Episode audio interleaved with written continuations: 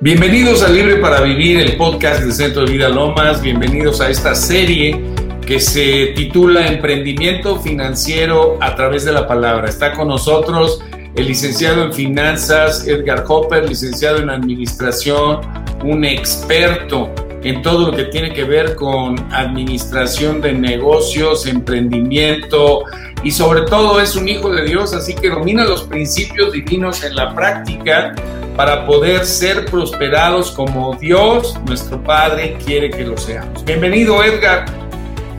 Gracias, Toño. Me da muchísimo gusto estar nuevamente aquí con ustedes.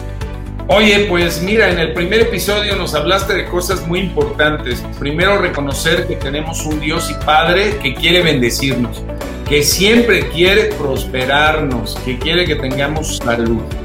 Y bueno, que Cristo Jesús vino a redimirnos de la maldición de la pobreza para encaminarnos a una vida fructífera, a una vida integral, porque hablaste de la prosperidad bíblica como un tema integral en nuestra vida, que no solo tiene que ver con la parte económico-financiera o prosperidad no solo nos habla de cantidad de dinero, no es así. Eh, tú nos has dicho que Dios quiere bendecirnos integralmente. Bueno, en este episodio, ¿qué te parece que nos empieces a hablar de algunos principios principios para poder entender, comprender y vivir la prosperidad. Adelante, Edgar. Correcto, Toño. Bueno, retomando un poco lo que platicamos en el episodio pasado, si Dios quiere bendecirnos, es su voluntad que nosotros seamos prosperados, todo así como prospera nuestra alma y que tengamos salud. Esa prosperidad integral siempre va a estar basada en la voluntad del Padre, en ciertos principios bíblicos que de una manera real a través de la revelación teórica, sino de la aplicación práctica en nuestra área de trabajo, pueden traer ese detonante, milagros, prodigios y señales que nos ayuden a cosechar de una manera mucho más clara esos propósitos de bendición comentadas en la reunión pasada. Estamos viendo épocas difíciles, épocas en las cuales estamos siendo desafiados, pero la realidad de nuestra vida en Cristo no está determinada por las circunstancias naturales. Hablábamos de que nuestra realidad a través de la fe, entendida por lo que Dios quiere en nuestras vidas, está determinada en su palabra, en lo que Dios ha establecido como circunstancias que siempre son de bendición, de crecimiento y aplicación. Retomando esto que tú decías, en los principios bíblicos, la mayordomía va a ser muy importante, Toño. Los principios de mayordomía que comienzan sabiendo que Dios es el dueño de todo, para romper obviamente con todos esos paradigmas de pobreza, de escasez, de todo lo que no proviene de parte de Dios, sabiendo que Dios siendo el dueño del oro y de plata y de que su provisión siempre está disponible. La palabra de Dios nos dice en Deuteronomio 8, 17 y 18, no se te ocurra pensar esta riqueza es fruto de tu poder y de la fuerza de tus manos. Recuerda al Señor tu Dios, porque Él es quien te da el poder para producir esa riqueza y así lo ha confirmado hoy en ese pacto bajo el juramento que hizo a tus antepasados. Dios es el dueño de todo y en esa misma posición en la cual la dependencia como hijos de Dios nos podemos acercar confiadamente al trono de su gracia para recibir esa ayuda oportuna, esa provisión sobrenatural, nosotros tenemos ese derecho legal a través de ese sacrificio de Jesús para ser esas áreas de bendición en nuestras vidas, sabiendo que Dios es el dueño de todo, nosotros únicamente somos administradores, mayordomos de lo que Él ha puesto en nuestras manos y que vamos a tener que rendir cuentas a su vez de lo que Dios ha depositado en nuestras vidas, Toño.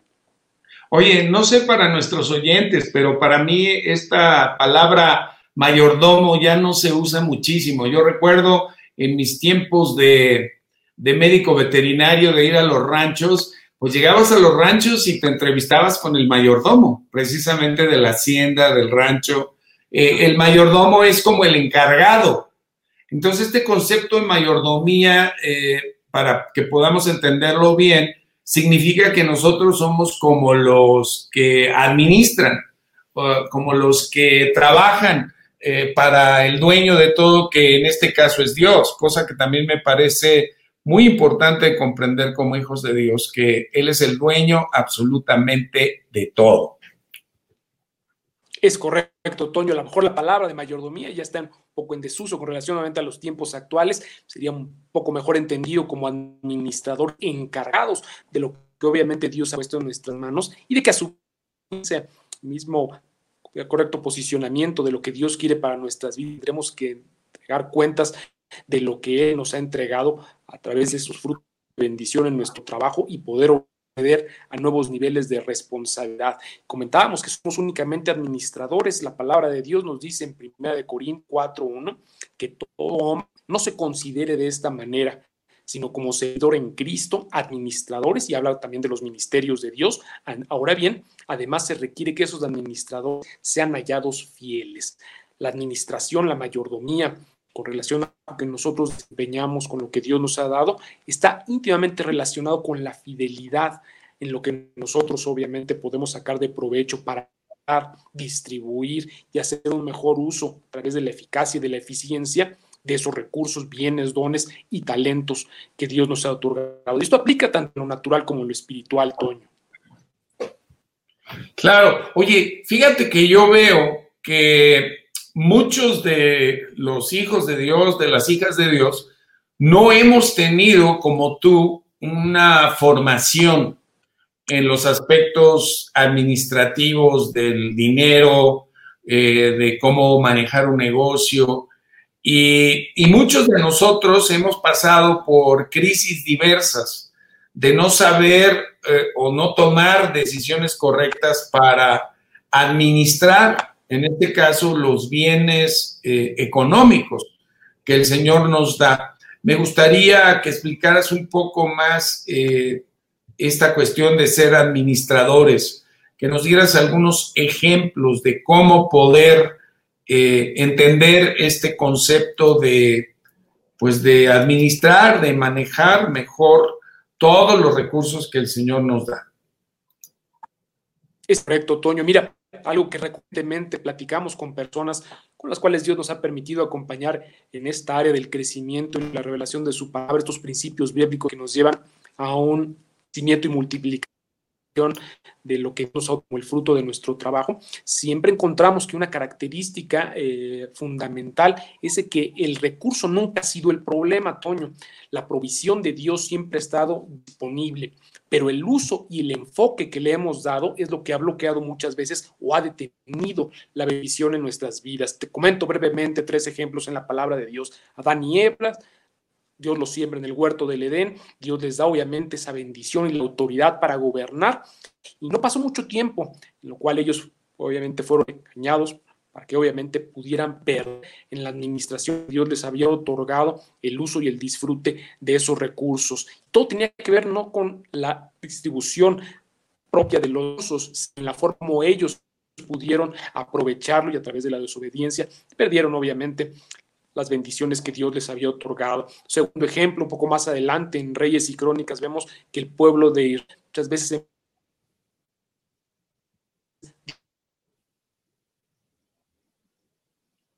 su guianza y no pasaban dos tres más generaciones por causa de esa mala administración y no tanto de la provisión de Dios para sus vidas, para que perdieran obviamente esos privilegios, esa posición de crecimiento y multiplicación. Y vemos en el Nuevo Testamento el ejemplo del hijo pródigo, ¿no? De cómo llega el padre, reparte los bienes a sus hijos y uno de ellos, pues no pasan más de dos versículos cuando ya está dilapidando, cuando ya está desperdiciando los bienes que el padre estaba más que dispuesto a otorgarles. Y vemos esa misma característica que se replica nunca ha sido la provisión de Dios el problema, sino la forma en la cual nos hemos entendido que siendo únicamente administradores, utilizando... Edgar, tenemos que parar, eh, tenemos que parar para que repitas eh, los ejemplos porque se cortó, Víctor nos está avisando ya, y con eso terminamos el primer segmento.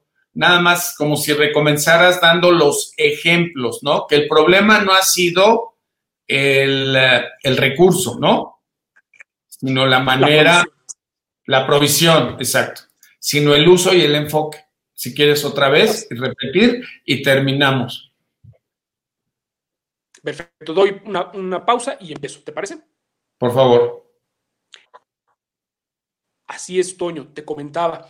Eh, bíblicamente, utilizando tres ejemplos, me gustaría comentarte, el problema nunca ha sido la provisión o la disposición de Dios a otorgarnos mayores recursos, sino el uso y el enfoque que le hemos dado.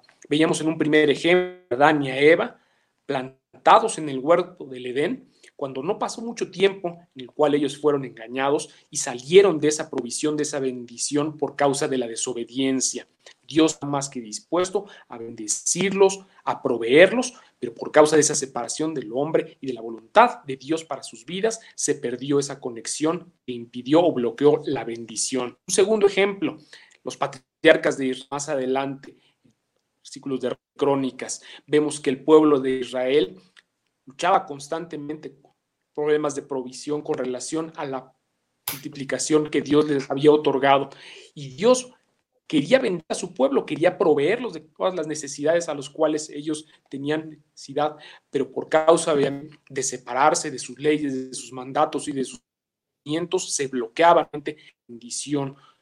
Vemos una característica muy clara en que en el uso y en el enfoque en el que le damos a los recursos que Dios está más que dispuesto a proveernos, si no están alineados a la voluntad del Padre, se pueden demorar esas bendiciones o incluso bloquear. Y un tercer ejemplo, el hijo pródigo en el Nuevo Testamento. Vemos que un padre reparte los bienes a sus hijos. No pasan dos, tres versículos cuando el hijo empieza a dilapidar esos recursos, empieza a mal utilizar en el enfoque con el cual obviamente el Padre quería bendecirlo para que él empiece a padecer carencias y empiece a padecer obviamente circunstancias que no son las propias ni la voluntad del Padre para nuestra vida. Sigamos orando. Ingresa al sitio web libreparavivir.com y navega sobre un amplio catálogo de temas y diversas oraciones basadas en la palabra que te servirán de guía para interceder en asuntos de la vida diaria.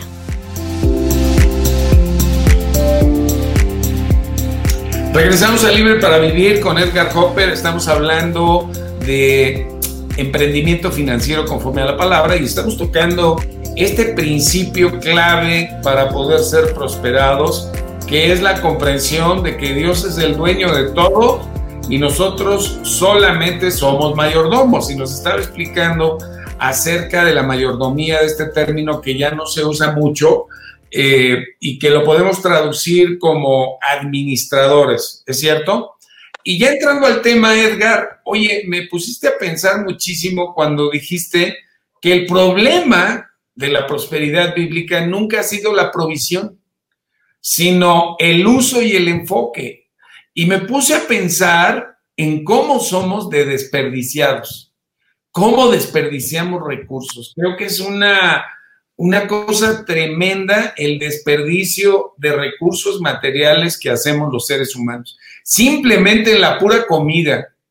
Se hablan de miles y miles de toneladas de alimentos que por no ser bien eh, adquiridos y bien mantenidos y bien consumidos, se pierde una cantidad enorme de esos alimentos que podrían que podrían ser utilizados mejor, habiendo tantas personas que hoy, por desgracia, están pasando inclusive hambre. Y ya no digamos otras maneras en las cuales no es bien usado el, el recurso, la provisión. Adelante, Edgar. Es correcto, Toño. Hablábamos de esa administración y de la forma en la buena mayordomía y la distribución de esos recursos en esa administración correcta, de optimizar lo que nosotros tenemos. Y en esa dependencia hacia Dios nunca ha sido la provisión un problema para nuestro Padre. El enfoque que le hemos dado, lo que muchas veces ha bloqueado la forma en cual Dios nos encuentra aptos, fieles para administrar incluso mayores recursos. Tú te acuerdas perfectamente de la palabra parábola de los talentos, ¿no? De cómo a cada uno le fueron otorgados diferentes talentos y eventualmente tuvieron que dar cuenta de cómo habían sido utilizados esos talentos con relación a esa buena utilización para generar incluso mayores frutos con lo que se les había otorgado y que las personas que obviamente en este caso el que no el que no lo utilizó de una manera correcta incluso le fue quitado y al que lo utilizó de una manera óptima de una de recursos que fuera, pues obviamente, más enfocada al propósito de bendición de Dios para nuestras vidas, se le fue otorgado más. Nosotros estamos buscando no el premio, vamos a ponerlo en esos sentidos, eh, de, querer tener más como una acumulación de, riqueza únicamente, sino que estamos buscando la promoción de Dios para que nos encuentre fieles en esa buena administración y el de que nosotros nos alineemos a esa voluntad sería el ser encontrados administradores fieles de lo que Él nos ha otorgado, en esa buena utilización de recursos y en esa optimización de los dones y talentos que nos ha dado, Toño. A ver, podríamos eh, aterrizar con ejemplos de la vida real, de la vida diaria, esta cuestión, porque ahorita sigo yo pensando en lo que nos estás diciendo y, veo, ¿no? En la realidad de las familias, en la realidad de la educación en el hogar, que este asunto del consumismo y del materialismo ha traído unos desperdicios espantosos. O sea, yo veo eh, que en mis tiempos, por ejemplo, eh, si venías de una familia clase media, pues no tenías la multitud de opciones de ropa, de diversión, de juguetes, había como que eventos especiales donde recibías un regalo, donde recibías la renovación de tu vestuario y se nos decía, ¿no? Yo me acuerdo que nos decían, no, esto es para el domingo, o sea, esta ropa es para que te la pongas en domingo y esto es para todos los días y oye, y cuida la mochila porque es la única que te vamos a comprar este año y, y no habría otra, ¿no? Y yo veo que en las nuevas generaciones, ante la facilidad, ante la conveniencia, ante la multitud de opciones, hay como un criterio de consumir y desechar, en donde ya no se aprecia y no se valora, y mucho menos se agradece todo lo que recibimos, ¿no? En el ambiente familiar o, o en la vida diaria. ¿Tú qué opinas de eso? Es correcto, Toño. Y mira, ha sido muy particular en estas épocas de confinamiento, de la forma en cómo la gente se ha dado cuenta de la no necesidad de un consumo constante como veníamos siendo acostumbrados, ¿no? Muchas personas platicando en el tú a tú, en el día a día, nos dicen que, bueno, nos habían dado cuenta de la forma en cómo los recursos que ellos percibían, llámales su salario, su quincena, lo que percibían al mes, se les iba en cosas que verdaderamente no estaban teniendo un propósito de bendición y de permanencia en sus vidas y que hoy bajo este confinamiento les ha llevado a una reflexión de cómo están utilizando los recursos. Estamos hablando de un ingreso de una familia, de una persona que trabaja para tener, pues obviamente en esa optimización, pues los mejores resultados. De una manera general se habla en estudios que se han hecho de mercadotecnia que entre el 60 y el 70% del ingreso de las familias se gastan en productos que obviamente no están teniendo una permanencia, me refiero en el fruto de bendición para hacer, pues obviamente crecer su patrimonio en las personas. La mayoría de estos recursos se desperdician, eh, la mentalidad del consumismo, de que aunque sirvan las cosas al salir un producto nuevo, que tenga características similares, eh, la necesidad de querer adquirirlos y de no tener obviamente un cuidado con relación obviamente a la forma en cómo distribuimos esos ingresos es fundamental. Y características tan particulares como estas, el que estamos viviendo en la pandemia, nos han hecho reflexionar a lo que tú dices, Toño, de la forma en cómo nosotros estamos aprovechando o desaprovechando esos recursos y no siendo eficaces y eficientes en esa distribución.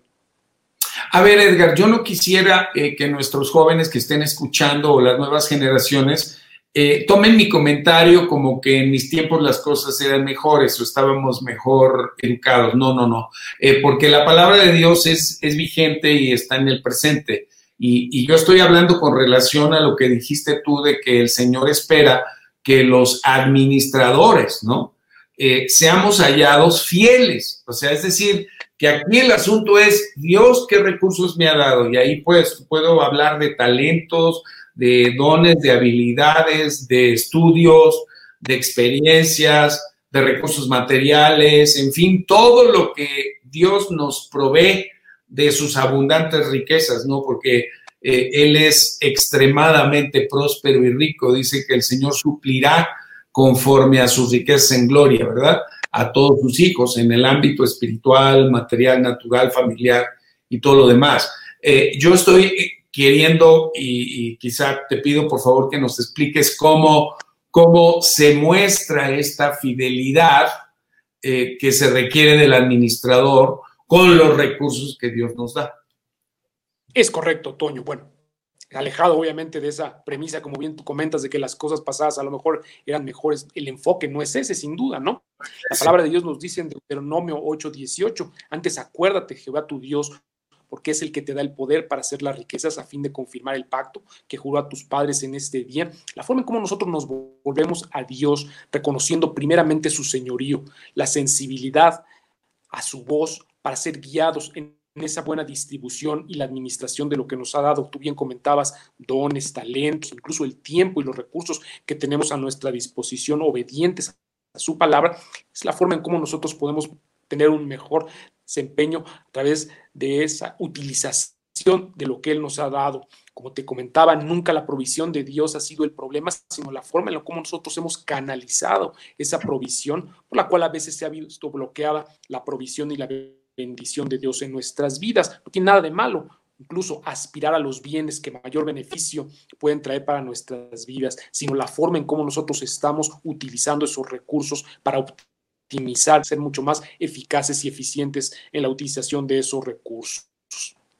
Sí, aquí estás eh, hablándonos de, de aprender a, a usar lo que Dios nos da sin desperdicios, pero tampoco sin ser de esas personas tacañas o avaras o, carentes, ¿no? Que no están dispuestos a, gastar nada para vivir mejor. No, tenemos que entender este señorío de Dios que, que lo que nos está diciendo es que de todo lo que tenemos le vamos a dar cuentas a Él. ¿De qué hicimos con los talentos que nos dio? ¿no? ¿De qué, qué hacemos con el recurso que nos da?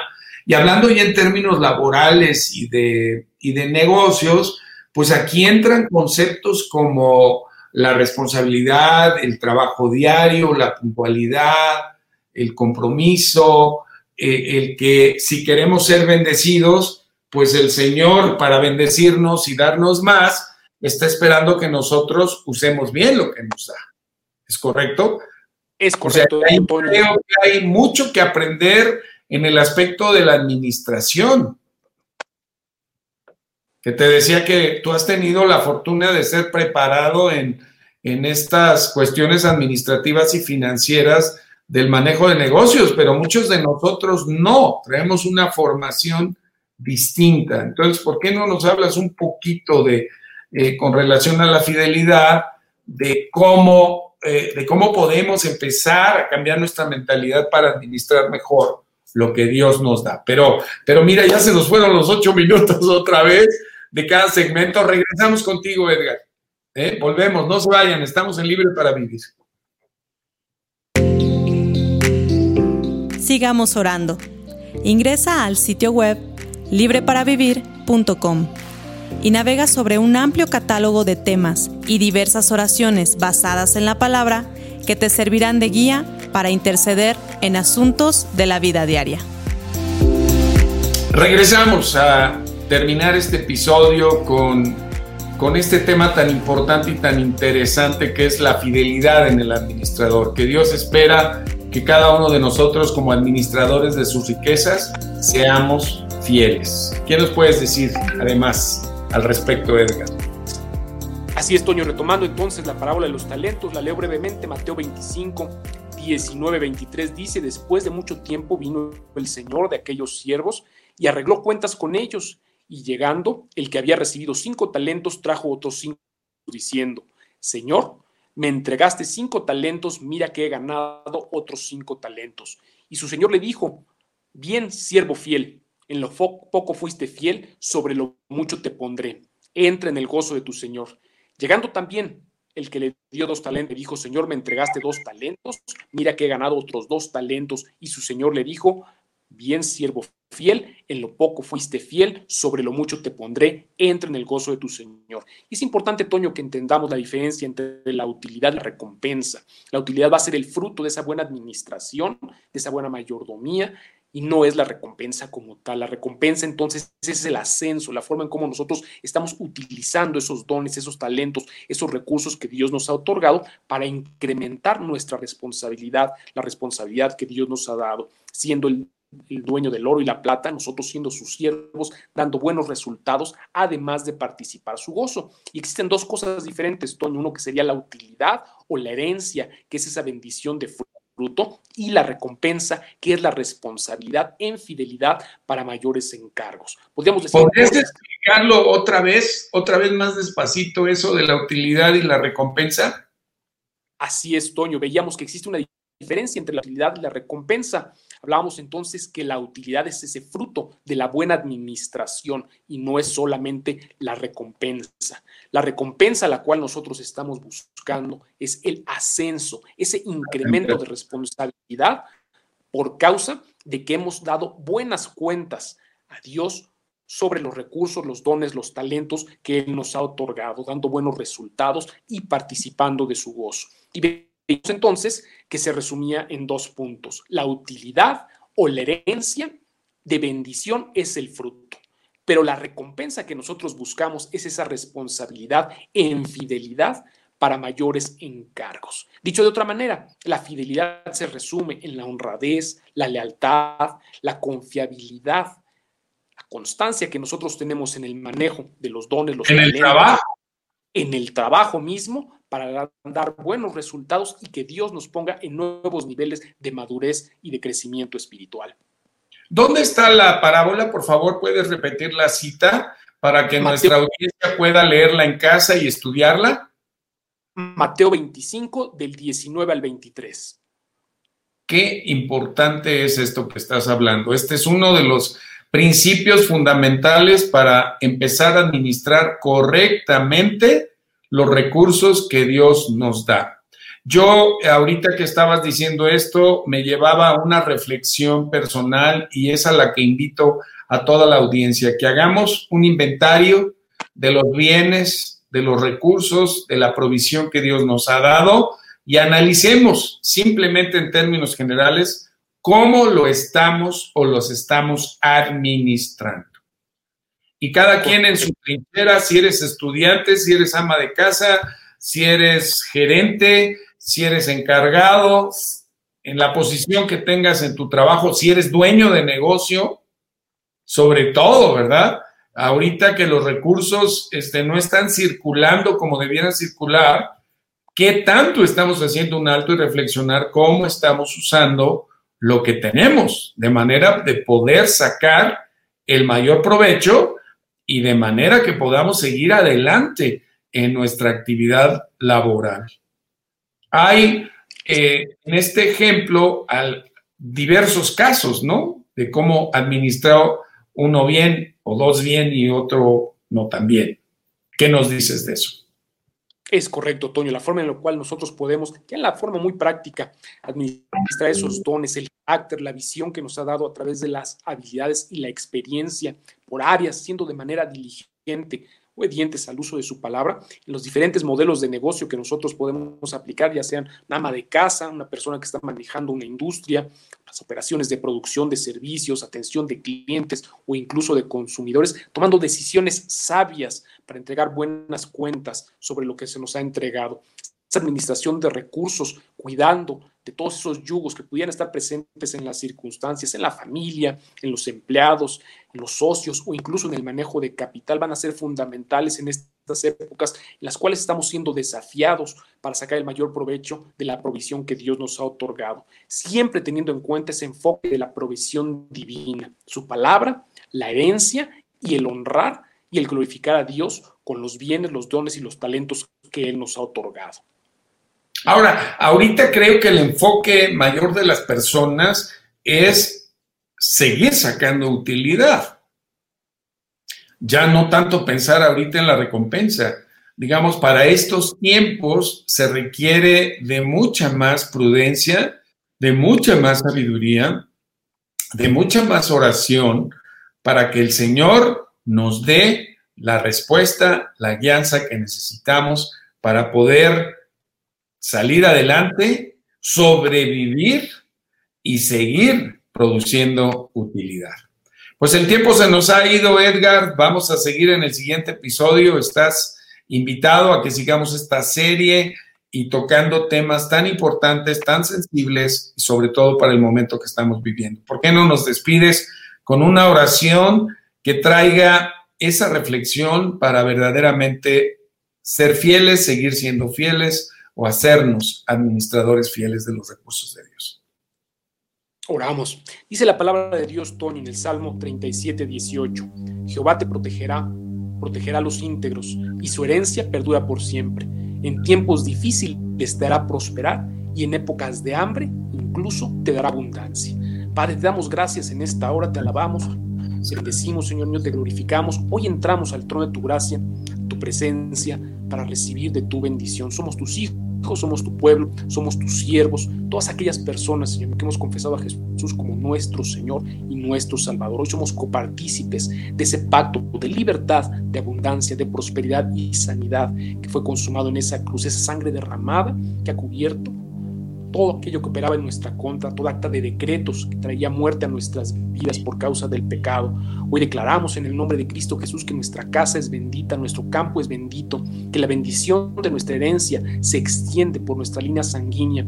Hoy declaramos en el nombre de Jesús que nuestros hijos heredarán el fruto de nuestro trabajo. Hoy toda indolencia, toda negligencia, la flojera, la pereza, cualquier tipo de vicios es quitado fuera de nuestras vidas, arrancados y cortados de nuestras generaciones en el nombre de Jesús, sabiendo que la mayordomía divina es nuestra porción, porque hemos elegido obedecer a Dios, estar sensibles a la guianza de su voz, permaneciendo a su lado, sabiendo que la tierra no se abrirá para devorarnos. Hoy mismo somos altamente productivos en nuestros trabajos, somos responsables, logramos los ascensos en la buena diligencia, en la fidelidad, siendo apreciados, sobre todo, Señor mío, en tu voluntad buena, agradable y perfecta.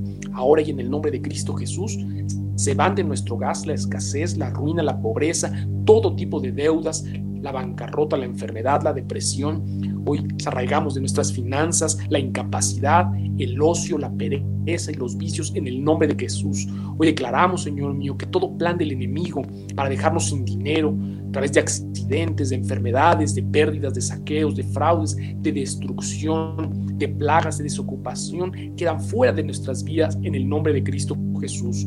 Gracias, Padre, porque tú nos prosperas para poder apoyar la obra de tu reino aquí en la tierra. Somos bendecidos con toda bendición espiritual juntamente con Cristo Jesús. Te damos gracias, Señor mío, porque vemos nuestros problemas financieros resueltos en esta hora. Te alabamos, te bendecimos, Señor mío, porque tú comienzas a sanar nuestras finanzas definitivamente, Señor mío, y sabemos que es propicio nuestra oración porque hemos puesto nuestra confianza en ti. Te alabamos, te bendecimos, a ti sea toda la gloria, la honra, la alabanza en el nombre poderoso de tu Hijo amado Cristo Jesús.